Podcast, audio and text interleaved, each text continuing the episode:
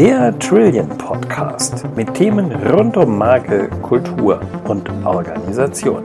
Ich möchte das jetzt nicht irgendwie pessimistisch sagen, sondern im Gegenteil eher optimistisch. Corona ist die Vorbereitung auf das, was noch kommt. Das sagt Dr. Daniel Dettling, geschäftsführender Gesellschafter bei Republik, dem Institut für Zukunftspolitik und Experte für politische Trendforschung im Zukunftsinstitut. Hallo zum heutigen Podcast, sagt Joachim Schwichtenberg. Die Zukunft zu erforschen, das ist in diesen Tagen spannender denn je. Wer würde nicht gerne wissen, wie es denn nun weitergeht nach dem Corona-Schock 2020? Der Politik- und Kommunikationsberater Dr. Daniel Dettling ist ein kreativer Vordenker, der sich damit auseinandersetzt, wie sich Gesellschaft und Wirtschaft neu erfinden können. Er sitzt in Berlin und berät dort Parteien, Ministerien und Unternehmen. Hallo Daniel, wir freuen uns, dass du in unserem Podcast bist. Bevor wir zu dir und zu deiner Person kommen, äh, zunächst mal die Frage, wie hast du den Jahresbeginn im politischen Berlin erlebt und ja, ist äh, Anfang 2021 etwas anders als sonst?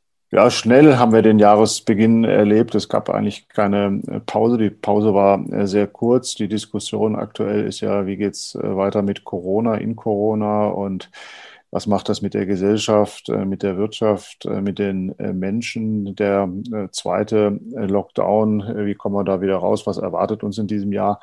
So gesehen fängt das Jahr 2021 da an, wo das letzte Jahr aufgehört hat. Man kennt dich als Speaker, als Politikberater, als vorausschauenden Geist. Und in deiner Beratung Republik bist du aktiv und beim Zukunftsinstitut. Was genau macht Republik? Und was ist das Zukunftsinstitut und was ist deine Rolle in diesen beiden Organisationen? Ja, Republik Institut für Zukunftspolitik macht politische Kommunikationsberatung, auch äh, Ghostwriting. Und das Zukunftsinstitut äh, geht darüber hinaus und macht strategische äh, Zukunftsberatung, befasst sich mit äh, Megatrends und äh, Zukunftsszenarien äh, so gesehen ergänzt sich beides. Das Zukunftsinstitut ist etwas wirtschaftsorientierter, das Institut für Zukunftspolitik, wie der Name schon sagt, politischer. Und äh, bei Republik bin ich der Geschäftsführer. Ich habe den äh, Think Tank gegründet äh, vor mehr als zehn Jahren und beim Zukunftsinstitut bin ich seit ungefähr 15 Jahren dabei und seit äh, knapp fünf Jahren jetzt ähm, Leiter des Standortes äh, Berlin. Nun interessiert mich mal eins. Ich weiß, du bist gelernter Jurist und Verwaltungswissenschaftler. Und ja, ich meine, wer diese harte Schule durchlaufen hat, äh, der, da stellt sich die Frage, was bewegt so jemanden, sich statt mit dem Paragraphen und ihrer Anwendung im Hier und Jetzt mit der Zukunft zu befassen?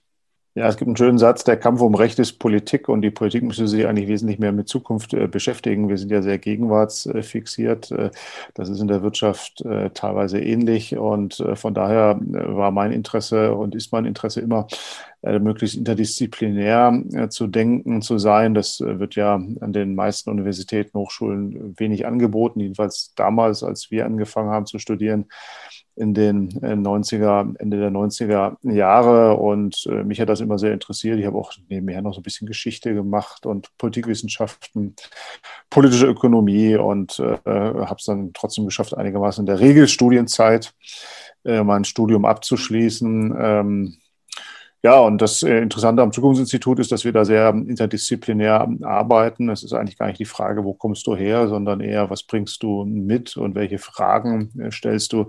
Wir haben die Erfahrung gemacht, dass ähm, eigentlich viel wichtiger als die richtigen Antworten die richtigen Fragen äh, sind. Du sagst, und das war jetzt gerade schon fast eine These, wir seien so gegenwartsorientiert. Woran machst du das denn fest, unsere Gegenwartsorientierung?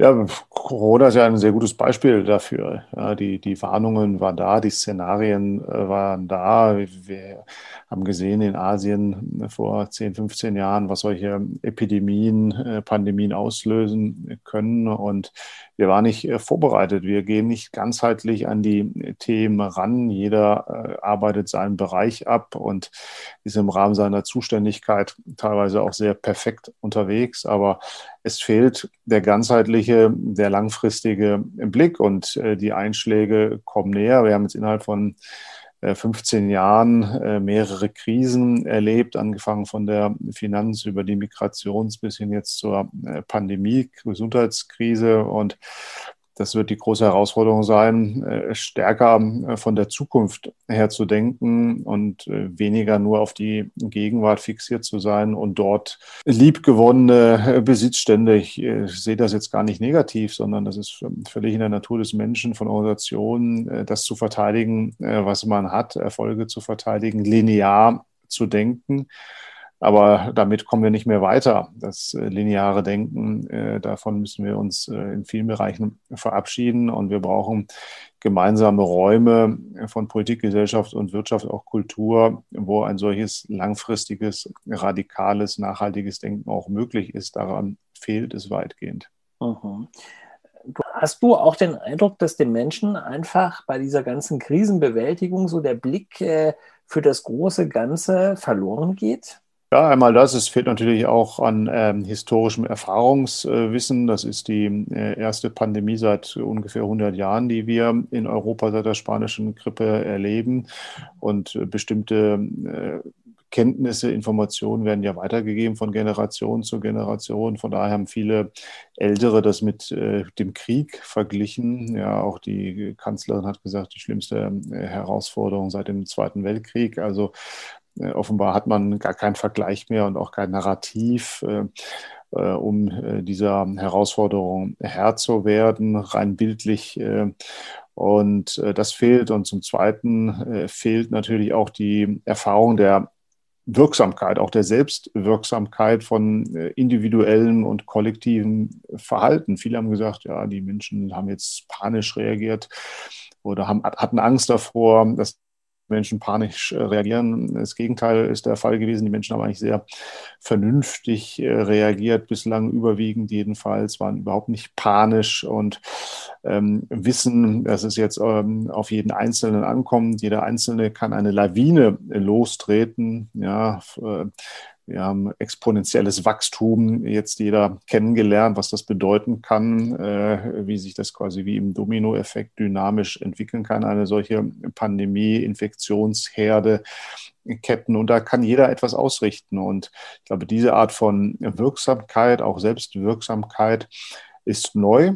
Bislang haben wir das immer delegiert oder haben es nicht für möglich gehalten, dass wir Teil des Ganzen sind, äh, der Gesellschaft und da durchaus auch einen Unterschied machen können. Und das macht äh, in meinen Augen Mut und stiftet auch einen gewissen Optimismus, äh, dass wir da auch gestärkt aus dieser Krise herausgehen können. Du hast in dieser Situation ein Buch geschrieben, der Titel macht neugierig. Zukunftsintelligenz. Der Corona-Effekt auf das Leben. Wie sieht dieser Corona-Effekt aus? Ja, in der beschriebenen Ganzheitlichkeit auch äh, Wirksamkeit. Äh, die Themen äh, gehören äh, zusammen. Äh, viele sprechen von einem Green Deal, äh, die anderen sprechen von einem Blue Deal, die dritten wiederum von einem White Deal, also die ökologische Herausforderung, die Gesundheitsherausforderung, aber auch die Arbeits- und die ökonomische Herausforderung, die Arbeitswelt. diese Themen spielen zunehmend ineinander. Ja, und äh, wir haben jetzt gesehen, äh, dass eine globale Gesundheitskatastrophe ökonomische Auswirkungen hat, gerade in den Ländern, die diese globale Gesundheitskatastrophe erstmal versucht haben zu negieren. Ja. Je mehr man diese ähm, Krise ignoriert hat, desto gefährlicher wurde es ökonomisch. Ja. Und die Länder, die zugemacht haben und gesagt haben, äh, wir machen da jetzt äh, Lockdown und äh, versuchen diese Gesundheitskrise auch Herr zu werden. Die sind ökonomisch erfolgreicher bislang in dieser Krise gewesen. Also wir sehen, es gibt Zusammenhänge. Das eine bedingt das andere und die Ursachen für diese Pandemie sind ökologischer Natur, Artensterben, Umgang mit Tieren, mit Natur, mit Umweltzerstörung. Also äh, bestätigt das meine These, dass alle drei Bereiche, Zukunft der Wirtschaft, Zukunft der Gesundheit, auch ähm, Zukunft ähm, der Ökologie, der Globalisierung äh, zusammengehören und äh, dass wir da jetzt auch neue gemeinsame Antworten brauchen auf globaler, aber auch auf lokaler Ebene und äh, da ist das Interessante gerade, dass die Familienunternehmen, wir haben eine Befragung in Baden-Württemberg gemacht, ähm, die kommt jetzt in den nächsten Wochen auch öffentlich raus, aber so viel vorweg, äh, sind da durchaus schon weiter als äh, die Politik. Die sehen diese Zusammenhänge und sagen eigentlich, die Antwort ähm, auf diese globale Krise ist die Glokalisierung, also dass globale Probleme äh, zunehmend auch regional und lokal äh, beantwortet werden können. Glokalisierung, also diese Verbindung aus global und local, dieses schöne Kunstwort. Äh, wie, wie findet das statt? Wie kann das aussehen? Gibt es dafür Beispiele? Gibt es da irgendwelche Vorbilder, an denen man sich äh, orientieren kann?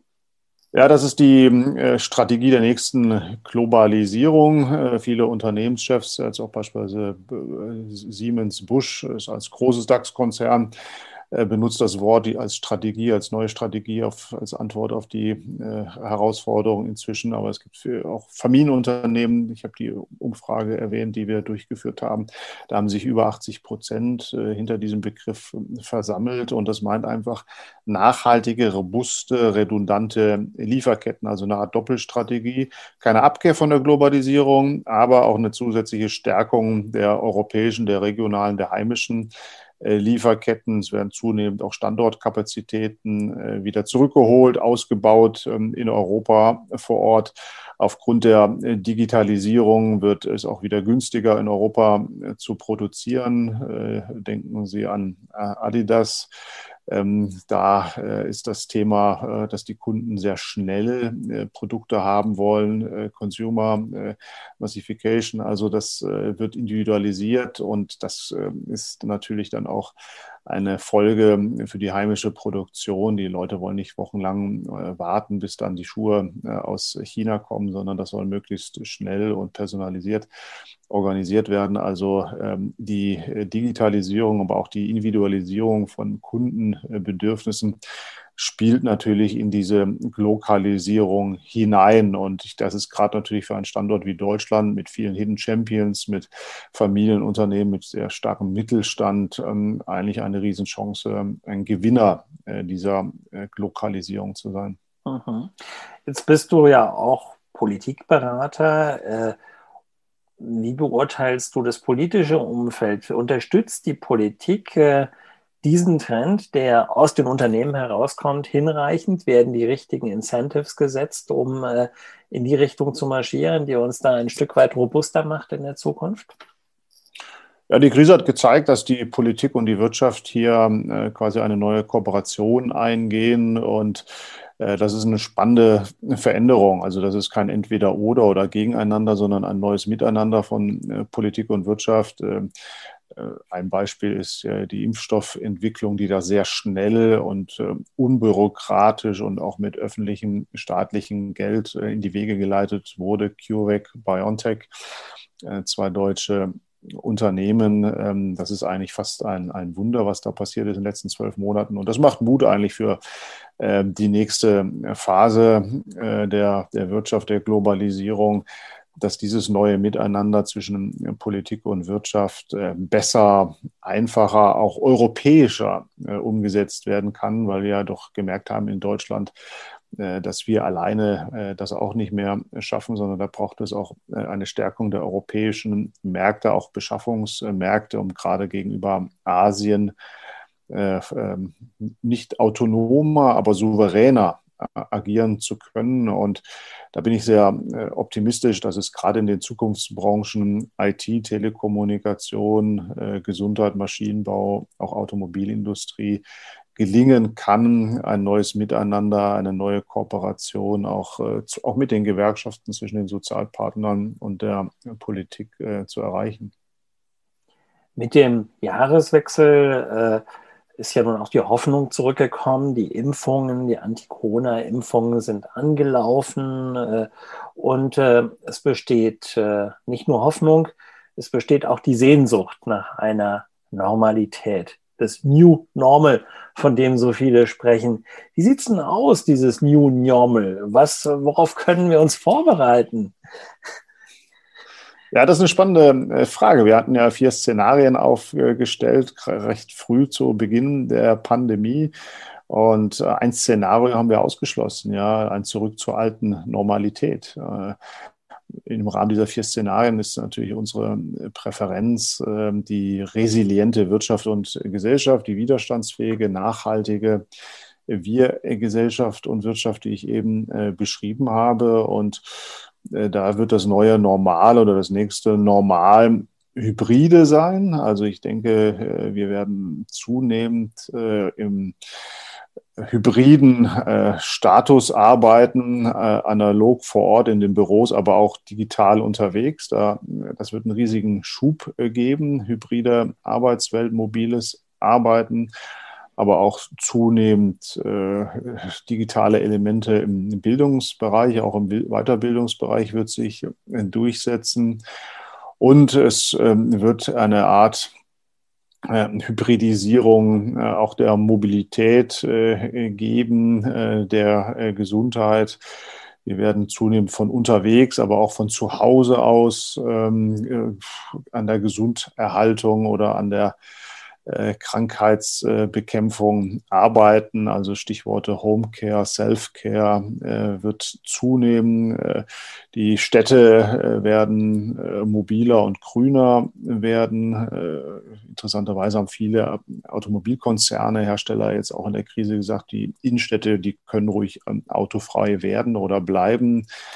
Äh, weil damit auch der Einzelhandel gestärkt wird und ähm, die Leute sich ähm, gesunder verhalten, indem sie eben aufs Fahrrad oder gleich zu Fuß ähm, durch die Städte sich bewegen.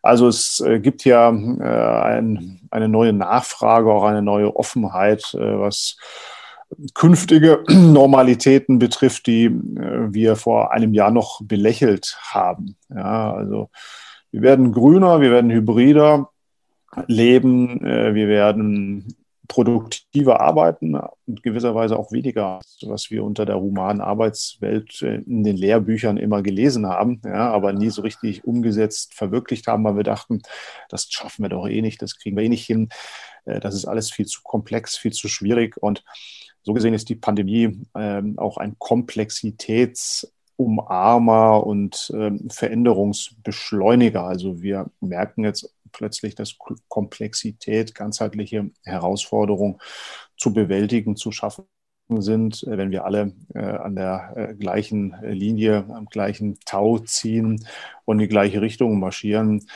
Und das macht eigentlich auch äh, Mut und gibt Kraft, sicherlich auch Kreativität. Was macht das mit den Menschen? Was macht das mit der Art und Weise, wie wir miteinander umgehen im Arbeitsleben? Zum Beispiel Nehmen wir mal die Familienunternehmen, die hatten jahrelang jetzt das Problem, äh, fähigen Arbeitskräfte bei sich zu binden. Es gibt äh, unglaublichen War of Talents draußen, so jedenfalls die Situation, bevor wir Corona hatten, hat sich jetzt vielleicht strukturell ein bisschen verändert, mag sein. Ist in der Art und Weise, wie Menschen zusammenarbeiten werden, jetzt alles anders? Nein, es wird nicht anders sein. Es wird aber vielseitiger, es wird nachdenklicher, es wird offener äh, sein. Ja, also es kommen mehr die guten Vorteile und auch Vorzüge äh, intermenschlichen, kooperativen Verhaltens zutage. Also man hat gesehen, dass es gerade in solchen Krisenzeiten auf Teamwork ankommt, auf Rücksicht ankommt, ähm, auch was besondere Bedürfnisse angeht. Es ist jeder Arbeitnehmer gleich und äh, diese Bereitschaft, diese Offenheit ähm, ist gewachsen. Also der kooperative äh, Individualismus, äh, den die Soziologen früher schon beschrieben haben, eigentlich als, als Vorteil moderner Gesellschaften, der ist, hat sich jetzt Bahn gebrochen und gerade die Familienunternehmen haben ja gezeigt, wie schnell sie auf diese Herausforderung reagieren können und äh, sind quasi zu Problemlösern in dieser Krise geworden. Ja, äh, es gab Hemdenhersteller, die plötzlich Masken hergestellt haben und da wesentlich mehr interessanterweise Umsatz oder Gewinn generiert haben als vorher oder angenommen und dadurch ihre Bekanntheit, auch ihr Image äh, gesteigert haben. Also es gab ein großes Miteinander und ich denke gerade, dass die Familienunternehmen für diese Wir Gesellschaft und resiliente, widerstandsfähige Wirtschaft stehen wie keine anderen. Und das haben die Leute gemerkt, das haben die Beschäftigten gemerkt. Von daher glaube ich schon, dass die Familienunternehmen äh, nach Corona ihre beste Zukunft noch vor sich haben werden.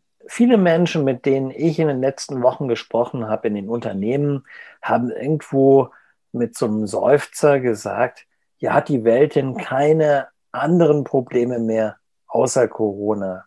Ich stelle dir die Frage. Mein alter Religions- und Deutschlehrer hat mal gesagt, alles hängt mit allem zusammen. Und als 16-, 17-Jähriger habe ich ihn nicht verstanden. Und als ich diese Karte gesehen habe und jetzt diese Pandemie erlebt habe, er hat recht, ja, es hängt alles miteinander zusammen. Ähm, Klima, Corona, äh, Globalisierung, unser Verhalten, unser Mobilitätskonsumverhalten, äh, alles hängt miteinander zusammen. Und ich glaube, wir müssen radikaler werden, radikalere Fragen stellen. Und dann kommen wir auch zu disruptiven, radikalen Antworten.